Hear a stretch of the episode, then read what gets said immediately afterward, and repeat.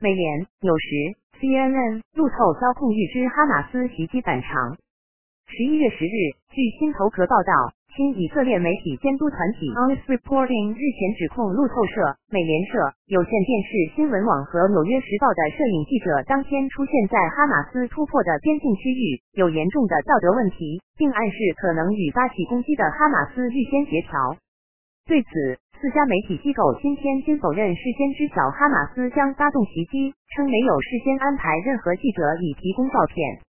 以色列通讯部长查尔基指控四家媒体机构：“你们组织中的个人事先知道这些可怕的行为，在你们机构里的某些人士，包括摄影记者与其他人，事前就知道这些害人的行为，并且可能跟犯罪人保持了令人不安的联系，提出是否收到了哈马斯正在计划跨境攻击的提醒，所以做好准备，以便在近距离追踪哈马斯行动的质疑。”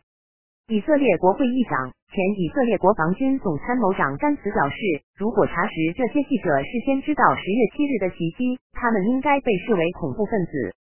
对于这样的指控，《纽约时报》发表声明表示，不真实且令人愤慨，做出这样的指控是鲁莽的，其将我们在以色列和加沙的记者置于危险之中。美联社则称，袭击发生时没有美联社员工在边境，也没有任何美联社员工在任何时候越过边境。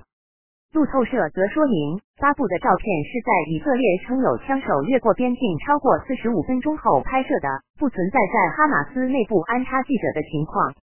Honest Reporting 指控其中一名为美联社和 CNN 工作的自由摄影记者艾斯莱亚，有照片显示曾与哈马斯领导人辛瓦尔亲密合影。CNN 与美联社均表示，已经停止与该摄影师的合作。巴勒斯坦激进组织哈马斯十月七日从加萨地区向以色列发动袭击，将数千枚火箭弹轰向以色列，且有武装分子渗透到以色列境内。时刻新闻编辑播报。